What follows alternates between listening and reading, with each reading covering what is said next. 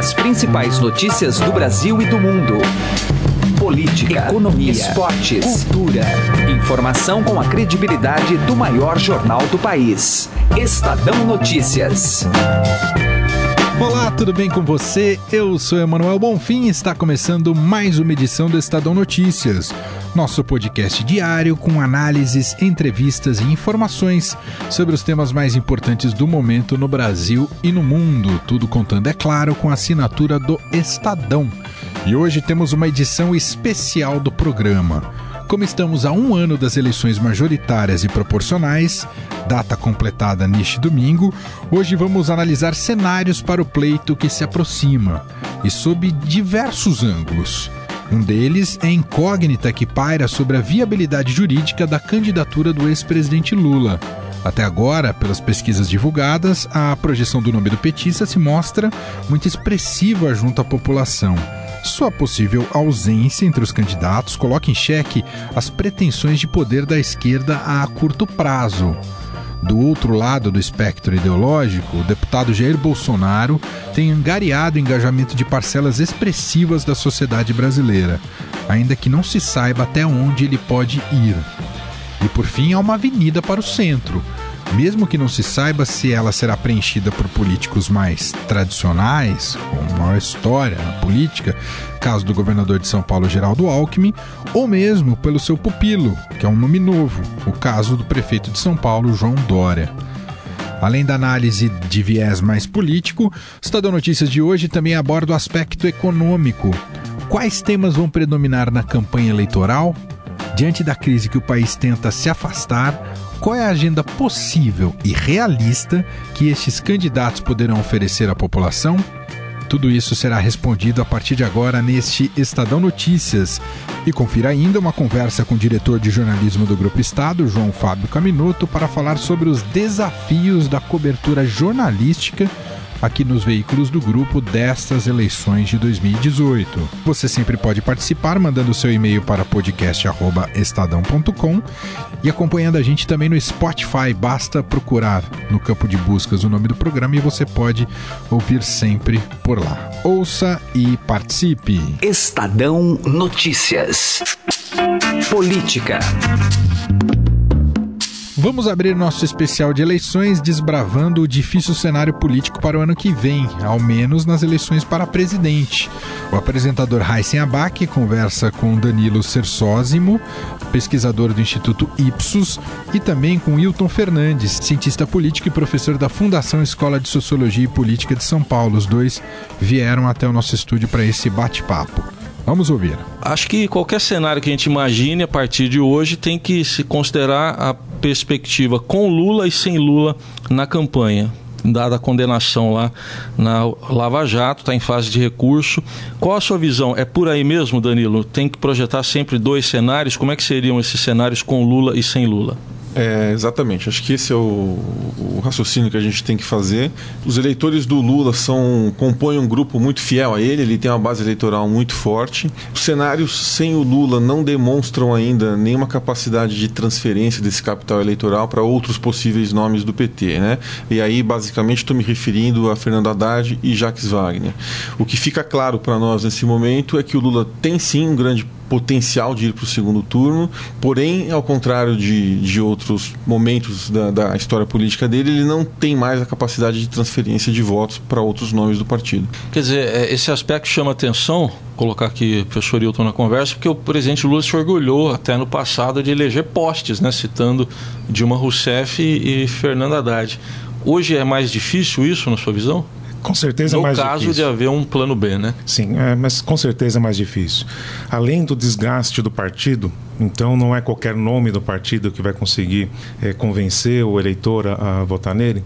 O Lula também teve um desgaste. Então você percebe que, mesmo nessas pesquisas mais recentes, ele tem uma base ainda muito forte, fiel, como disse o Danilo, mas não está disposta a votar em qualquer nome né, acredita no Lula, é um, um, eleitor do Lula. E essa, essa sensação do eleitor de que vale a pena votar no Lula ou em qualquer outro candidato, mas aí não faz muita diferença de que partido é, a gente percebe até pela avaliação dos candidatos, né, do, quando a gente pede para avaliar uh, o desempenho dos candidatos, que não exatamente alguém que vota no Lula vai avaliar bem um, um prefeito ou um governador do PT. Uhum. Né? Ele tem olhos também para os outros candidatos. Então não é, eu não acredito que o Lula vai conseguir transferir essa popularidade que ele já teve muito forte, né, mas ainda, ainda tem certas camadas da população, a não ser que ele seja mesmo candidato e aí ele continua com uma força importante. Agora, numa eventual ausência do ex-presidente Lula, Danilo, da campanha como candidato, mesmo que ele tenha força ainda para apoiar alguém, alguém seria beneficiado fora do PT? Pode haver alguém beneficiado fora do Partido dos Trabalhadores? Baseado no que a gente simulou em, em, em, pesquisa de intenção de voto, em fim de cenário eleitoral, uma boa parte, quase metade do eleitorado do Lula se diz é, indeciso num caso do Lula não concorrer. Ah, e uma outra parte desse eleitorado se fragmenta entre nomes que vão desde Bolsonaro até a Marina, passando pelo Ciro. Né? Então, Mesmo sendo eleitor do Lula, tem gente que vai para o Bolsonaro. Tem uma parcela que vai para o Bolsonaro. Porque 2018 a gente vai ter uma eleição talvez muito mais baseada em em menos em agenda partidária, como foi com, com, em anos anteriores, com PT e PSDB, que eram partidos que, que tinham né, uma agenda, que tinham uma identidade, e deve ser uma, uma eleição muito baseada em, em discursos mais personalistas. Então, tem sobreposição de pautas que estão num candidato e podem estar no outro, ainda que isso pareça meio é, difícil de, de, visualizar, mas isso acontece. É, no cenário atual que as pesquisas mostram, né, vou até colocar aqui para o professor Hilton, essa polarização de extremos, né, Lula e, e Bolsonaro. Aparentemente o caminho vai ser de uma polarização de extremos mesmo ou há espaço para uma mudança na sua visão? Não, tem espaço para uma mudança, tem espaço no centro, né, principalmente, mas esse discurso de extremo ele ganha espaço quando a sociedade está mais dividida, quando nós estamos numa crise. Então, no caso de uma crise econômica, podem surgir os discursos de extremistas né, contra determinadas posições do governo. E aí fica mais fácil, porque ser contra é, e sem explicar como que você vai corrigir é sempre um discurso mais simples. Né? A história do Lula ele não pode ser desconsiderado porque é uma personalidade da política brasileira, tem, está na, na política há muito tempo, é o nome mais conhecido da política brasileira, então ele tem ali uma base. O caso do Bolsonaro, eu acredito que ele surge numa, num momento de oportunismo em que o desgaste da esquerda, especialmente o PT, permite uma reação do campo da direita mais ao extremo.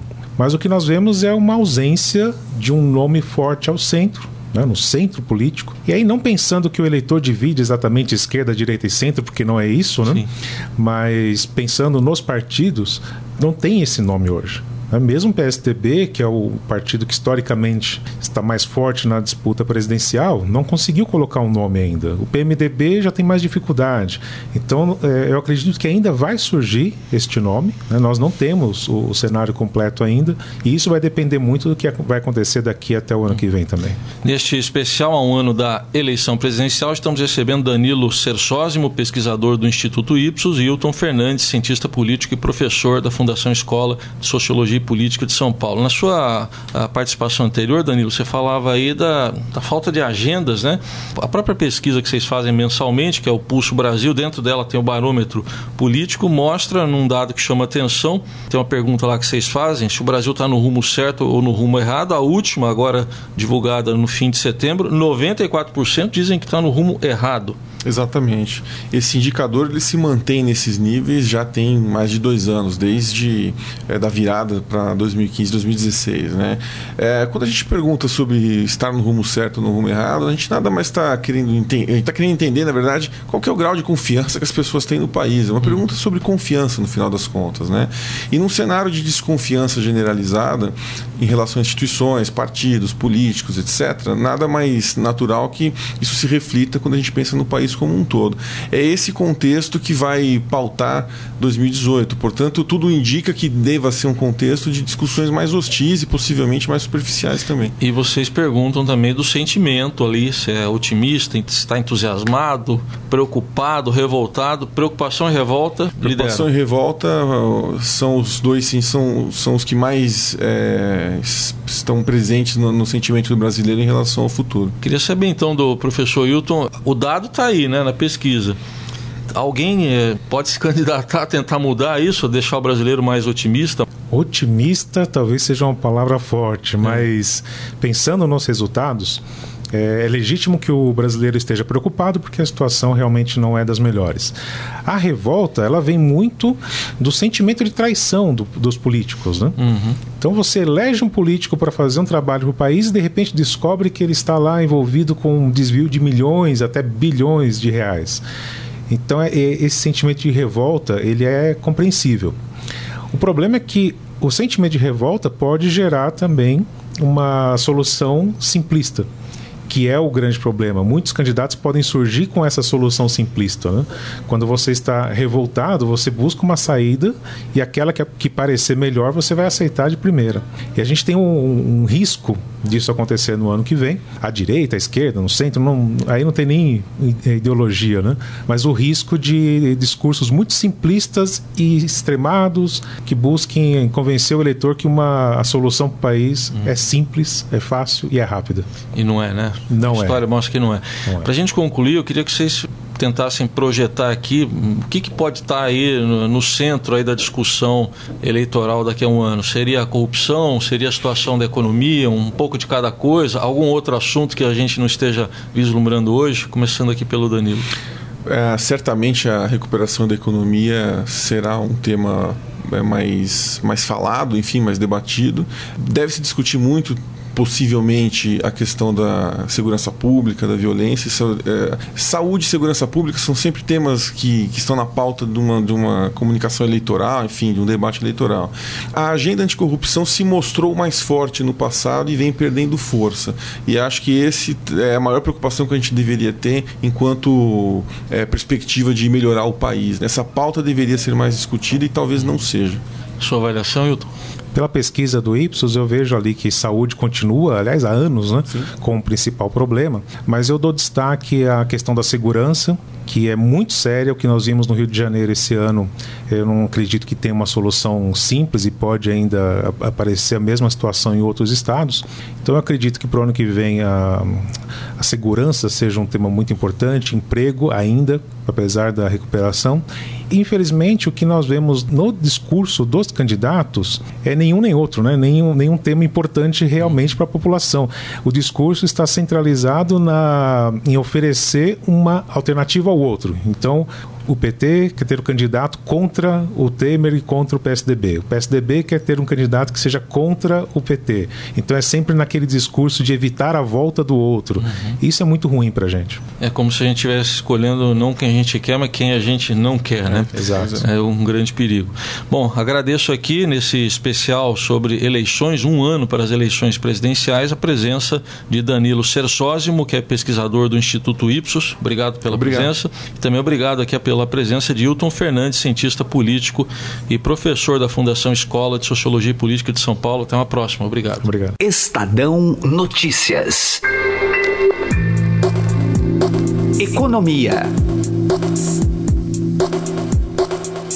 E agora, no nosso especial de eleições aqui do podcast Estadão Notícias, nós estamos recebendo Silvia Araújo, que é editora do broadcast econômico da Agência Estado. Tudo bem, Silvia? Tudo bem, Manuel. Normalmente a Silvia vem para cá para falar sobre a agenda econômica da semana. Hoje, como é um programa especial, a gente demandou para a Silvia, inclusive, um tema que é muito relevante e importante dentro dessa seara das eleições do pleito do ano que vem e que será debatido amplamente e a sociedade deve acompanhar, que é o seguinte, quais serão as pautas econômicas que devem rondar a campanha eleitoral em 2018.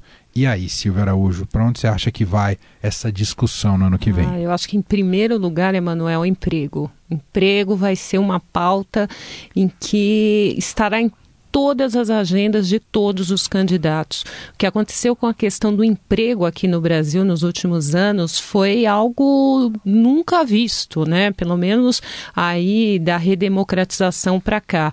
Você saiu ali de uma taxa de pleno emprego no governo Dilma, antes ali da reeleição da presidente, da ex-presidente, e você chegou a uma taxa histórica, um recorde de desemprego nesse país, com mais de 14 milhões de pessoas desempregadas no pico dessa taxa, que é medida pelo IBGE, que é a PNAD contínua, no mês de maio. Então, ali você tinha 14 milhões, um pouco mais de 14 milhões de pessoas desempregadas. A dinâmica vem trazendo um pouco as pessoas de volta para o mercado de trabalho, mas ainda muito timidamente e principalmente no mercado informal. Então, esse tema vai estar tá muito em voga no ano que vem nas campanhas eleitorais. Silvio Araújo, é meio consenso, pelo que a gente acompanha de analistas e mesmo da cobertura da imprensa, que essa equipe econômica tem conseguido realizar um trabalho descolado da crise política e alcançado alguns resultados, ainda que esteja muito longe de recuperar efetivamente o Brasil. De qualquer maneira, isso vai impor né, um patamar para qualquer candidato no ano que vem. Se vai seguir com essa equipe econômica, se vai, quando eu digo seguir, não com os nomes, mas com a mesma filosofia, se vai ter coragem de romper com essa com esse caminho dado por ela, como é que você acha que será a influência? É uma influência a tal ponto que cogitam do Henrique Meirelles se tornar candidato, né, Silvia? É, é verdade. Existe é, é essa, essa conversa do, do ministro Henrique Meirelles ser candidato, não é de hoje, né? Na época que ele era presidente do Banco Central ali do governo Lula, já se falava nisso, que ele estaria plantando uma semente para, quem sabe, um dia ser candidato a presidente da República. E esse trabalho que essa equipe econômica, comandada pelo ministro, está fazendo, realmente, como você disse, tem surtido alguns efeitos, alguns remédios muito amargos, né? O custo é, desses efeitos, desses pequenos efeitos aí, é, desses frutos, pequenos frutos que a equipe está colhendo, o custo disso é alto, é tão alto quanto o rombo fiscal que nós vamos ter nesse ano aí de 159 bilhões de reais. Agora, você precisa de um remédio amargo para colocar as coisas nos trilhos. Então, acho que vai depender muito também do discurso uh, dos candidatos a presidente da República porque se o candidato vier ali com um discurso muito afinado com essa equipe econômica, você pode atrair muitos votos qualificados ali de empresários, de mercado financeiro, de investidores, mas a massa que elege o presidente da República está muito zangada aí com essa equipe econômica, né? Como a gente falou anteriormente, o emprego está começando a aparecer de forma é, informal. Se essa equipe econômica, por exemplo, até metade... Mesmo que não tenha sido culpa dessa equipe econômica, essa Me... situação, né, Exatamente, Silvia? mas uh, as pessoas, a pessoa comum olha o que está aí, claro, olha o que está claro. retratado ali nos jornais, nas manchetes, o que a gente conversa aqui na rádio, essas taxas que a gente vem dando aqui semanalmente, mensalmente. Então, é isso que as pessoas, que a pessoa comum vai, vai observar. Eu arrumei emprego, eu não arrumei emprego, a inflação está caindo. A gente vem falando isso diretamente aqui na rádio, no jornal mas a inflação está caindo ali na casa das pessoas, ali na vida real das pessoas.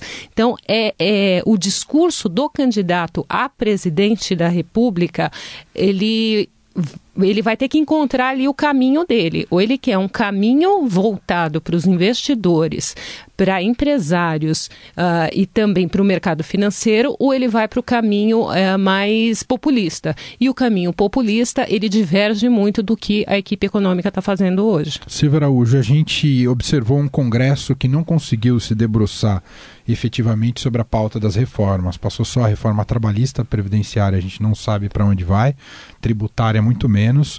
Uh, isso fatalmente vai passar a fazer parte do debate eleitoral do ano que vem a necessidade de reformas, em especial a reforma da Previdência? Isso certamente, e é outro ponto muito delicado nessa campanha, né? Porque os números estão aí, a gente vê o que está acontecendo com a questão da Previdência, existe uma expectativa de um apagão na Previdência lá na frente. O que seria esse apagão? Simplesmente o beneficiário não receber mais o seu benefício. Então, uh, isso tem que ser muito bem comunicado. E se o governo Michel Temer, que é um governo impopular, é, não consegue fazer essa reforma da Previdência até meados do ano que vem, que é o que está parecendo que vai acontecer, vai ser muito difícil um candidato colocar essa agenda de uma forma firme e mostrar a real necessidade, porque ela, essa agenda é muito impopular, né? Silvia Araújo, editora do Broadcast Econômico da Agência Estado, hoje traçando um pouco esse cenário para as eleições no ano que vem, do ponto de vista do, das propostas econômicas que o país vai acompanhar de perto, porque tem questão da economia real, né, e vai acompanhar de perto o que os candidatos vão prometer como programa de governo a partir de 2019. Muito obrigado, Silvia. Até uma próxima. Estadão Notícias. E agora no Estadão Notícias, nós vamos conversar com o diretor de jornalismo do Grupo Estado, João Fábio Caminoto, para falarmos neste especial de eleições sobre o desafio da cobertura das eleições aqui para o Estadão. Caminoto, tudo bem com você? Tudo bem, Manuel. Prazer estar aqui. E aí, Caminoto, temos uma eleição que se demonstra muito aberta e imprevisível até agora do ponto de vista jornalístico que isso impõe à redação? Olha, é um desafio enorme. Né? Qualquer eleição, seja ela municipal, presidencial, majoritária, proporcional, ela é um evento muito importante para a gente. É, obviamente as eleições presidenciais, como também abarcam eleição para o Senado, né, Câmara e governos, enfim, elas são mais complexas e demandam um esforço enorme de entendimento, de recursos, de tempo. Agora essa eleição ela tem uma particularidade muito forte. Né? Toda eleição presidencial, obviamente, é importante para o país. Ela vai determinar os rumos do país no curto e médio prazo. Mas nós consideramos que essa eleição é, ela tem um componente muito importante de é quase que uma bifurcação para o país. Você tem dois caminhos, né, é, muito nítidos, né, antagônicos praticamente, que vão determinar como que o Brasil vai ser nas próximas décadas. É, nós estamos ainda no meio de uma crise, uma das piores crises da nossa história. Nós, é, há uma expectativa que o país consiga começar, iniciar uma caminhada para se retirar dessa crise. Então nós temos esse quadro, é uma, é uma eleição muito importante, no sentido, não é só a questão do pleito por si, mas aquela coisa do, para quem tem criança, neto, etc., você olha e fala, olha, se nós vamos tentar endireitar esse país, ou tentar ajudar a endireitar, escolher corretamente os nossos representantes, essa eleição é muito importante a gente acertar a mão. Né? seja o que, que significa acertar a mão para cada pessoa, mas é, é, muito importante uma reflexão e informação. E a cobertura dessa eleição, dada a complexidade que ela vai ter, aparentemente polariza, é, uma fragmentação no primeiro turno de vários candidatos, várias ideias, um impacto imenso das mídias sociais, um impacto imenso do fake news, ela vai exigir do, do, dos órgãos de imprensa, dos jornalistas, é, uma atenção e uma, uma capacidade de discernimento muito importante, uma precisão, um equilíbrio, né, uma sensibilidade. Então nós estamos é, nos preparando né, para isso. O Estadão, uma empresa de 142 anos, é, que é um selo de qualidade no jornalismo que ele produz e que é o nosso dever, né? Reforçá-lo isso tanto aqui na Rádio Dourado, no Jornal Estadão, no portal, em outras plataformas, nós estamos nos preparando para ter uma cobertura que nós consideramos histórica da, das eleições, tanto sob o ponto de vista do jornalismo clássico, né, a, o acompanhamento, a investigação, a responsabilidade, como também é, procurando se adaptar e, e, como a gente vem tem feito através de podcasts, etc., uma série de iniciativas digitais para atingir um público mais jovem, né? através de mídias sociais.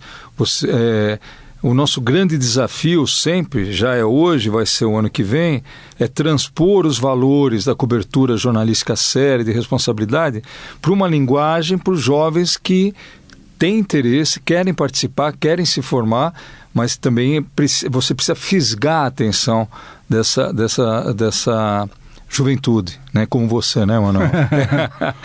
Caminoto, e como romper, né? Isso tem relação até como foram se profissionalizando as campanhas no Brasil, como romper essa espécie de muralha que uh, diretores de marketing criam em torno dos candidatos para você poder dar ao seu público consumidor, a sua audiência, o seu leitor, uma visão mais próxima, próxima do que é realmente aquele candidato de suas propostas? Esse é um grande desafio e está no cerne da nossa profissão e está no cerne né, da nossa missão. Né? O, um jornal como o Estadão, é, com uma equipe de 400 jornalistas, um, uma das nossas principais missões, junto aos leitores, os internautas, aos, os, espectadores, enfim, é fazer uma curadoria primeiro separar o joio do trigo, né?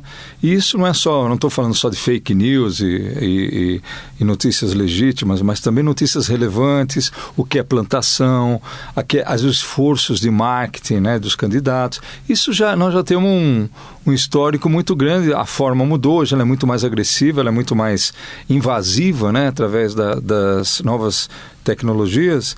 Mas eu acho que isso é através, obviamente, de seriedade investimento, qualificação é, e, e esse feedback é, que é uma vantagem dos tempos atuais, que é um feedback instantâneo, em tempo real, com as nossas audiências. Né?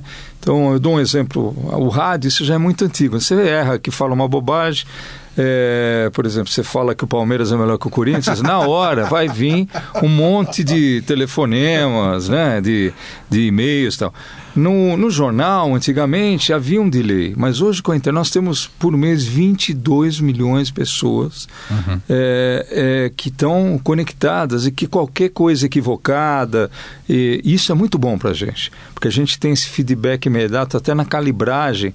É, não somos prefeitos, obviamente cometemos equívocos, mas é, essa, essa relação com o nosso leitor ficou muito mais próxima e, na verdade, nos ajuda a ser muito mais precisos e até muito mais profundos. E, obviamente, é investimento né, na, na, sua equipe, né, na equipe de jornalistas, nós temos uma equipe de, de colunistas, de editores, de repórteres experientes que tem essa missão de levar o leitor, é a nossa obrigação, né, de ser a janela para o nosso leitor e para a sociedade, para ela poder fazer o julgamento que ela considera é, correto para nas eleições. Muito bom. Diretor de jornalismo aqui do Grupo Estado, João Fábio Caminuto, você sempre o ouve nos créditos aqui do podcast, é da rádio, hoje pela primeira vez podendo te ouvir. Ah, você que veio é um do prazer, rádio. vou voltar mais. Você que veio do rádio, eu né? Vim do rádio, é. comecei, comecei minha carreira no jornalismo no rádio, na Rádio Jovem Pan. E faz muito tempo, nem sei se você, você tinha. Quantos anos você tem? Eu não? tenho 35. É, você estava no rádio já? Você estava ainda provavelmente com a chupeta.